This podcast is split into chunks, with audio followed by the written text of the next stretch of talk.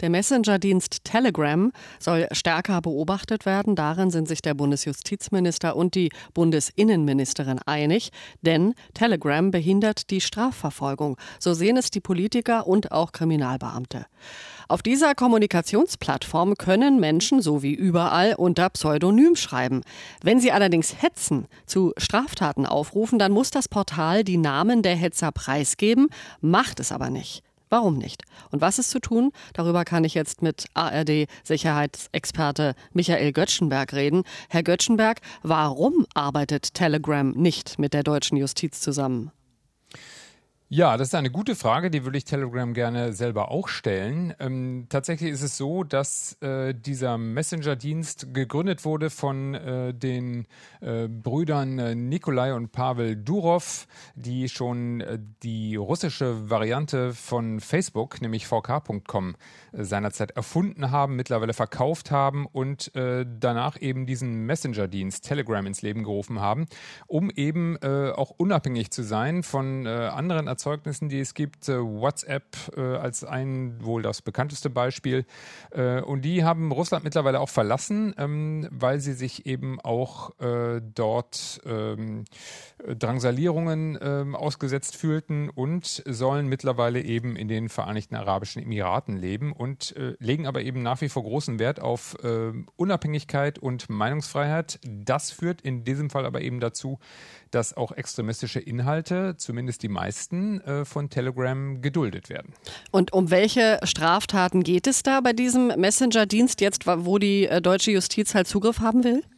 Also bei Telegram finden Sie alles, von rechtsextremistischen Gruppen äh, bis hin zu illegalen äh, kriminellen Machenschaften von Waffenkäufen, äh, Drogenhandel, was dort nicht alles abgewickelt werden kann ähm, und eben auch radikal islamistische Gruppen. Die allerdings duldet Telegram nicht. Da gab es in der Vergangenheit immer wieder Kontaktaufnahmen über Europol, auch aus der Europäischen Union, ähm, mit dem Hinweis auf radikal islamistische politische Inhalte, zum Beispiel IS-Propaganda, die in einzelnen Telegram-Kanälen verbreitet wurde.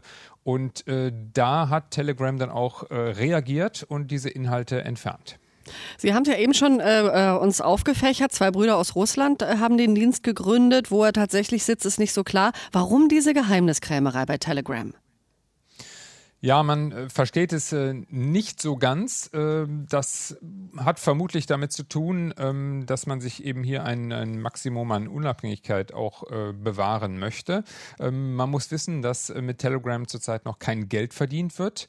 Ähm, also das Ganze sieht immer so aus, als habe man hier ein, ein gutes Anliegen und will sich eben auch vor staatlicher Bevormundung schützen. Aber was wir eben auch zur Kenntnis nehmen, ist, dass haufenweise extremistische Inhalte bis hin, ja auch jetzt aktuell mit Blick auf die Corona-Protestbewegung, äh, Mordaufrufe verbreitet werden.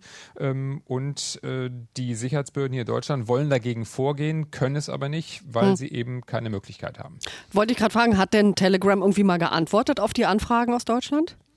Nein, äh, tun sie nicht. Äh, das läuft ins Leere. Wie gesagt, äh, es gibt eine äh, Form der Zusammenarbeit, wenn es um dschihadistische ähm, Inhalte geht, also radikal-islamistische Inhalte, terroristische, dann ja, aber äh, schon bei Rechtsextremisten ähm, äh, ist Telegram für die Sicherheitsbehörden nicht zu erreichen und äh, bei allen anderen Themen eben auch nicht. Da laufen alle Anfragen und alle Hinweise, alle Anzeigen ins Leere.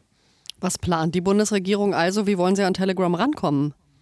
Ja, im Moment gibt es eine äh, relativ komische Debatte darüber, ähm, welche rechtliche Grundlage man nutzen könnte, um sozusagen da die Verbreitung von Hass und Hetze über Telegram zu unterbinden. Ähm, man hat ursprünglich den Plan gehabt, äh, das über das Telekommunikationsgesetz äh, zu regeln und jetzt äh, sagt man, naja, wir haben doch das äh, Netzwerkdurchsetzungsgesetz, ähm, über das wir äh, soziale Netzwerke verpflichten können, ähm, Hass und Hetze zu entfernen. Mhm. Das setzt aber immer voraus, dass der Betreiber auch mitmacht. Und das passiert bei Telegram eben nicht. Insofern ist dieses alles eine Geisterdebatte. Äh, es gibt keine Möglichkeit, ähm, wenn Telegram nicht kooperiert, äh, diese Inhalte zu sperren oder zu entfernen. Jetzt wird als letztes Mittel ähm, noch diskutiert, dass man vielleicht die App sperren kann, aber das ist ein ziemlich langer Weg. Äh, und die anderen, Sie haben ja die anderen sozialen Netzwerke gerade angesprochen, WhatsApp, Signal, Threema, was es alles gibt. Liest da der Staat mit?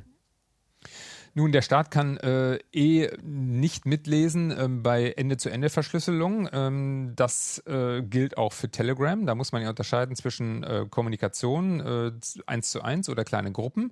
Äh, das Problem äh, bei Telegram ist ja, dass es sich insofern von anderen Messenger-Diensten unterscheidet, dass es offene Kanäle betreibt ähm, mit zum Teil 100.000 oder noch mehr äh, Nutzern, die den Inhalten folgen. Und äh, das kann jeder mitlesen und äh, man kann es nur eben nicht unterbinden. Danke Ihnen sehr für die Erläuterung. ARD-Sicherheitsexperte Michael Göttschenberg war das. Wir haben über den Messenger-Dienst Telegram gesprochen. Inforadio. Wir lieben das Warum.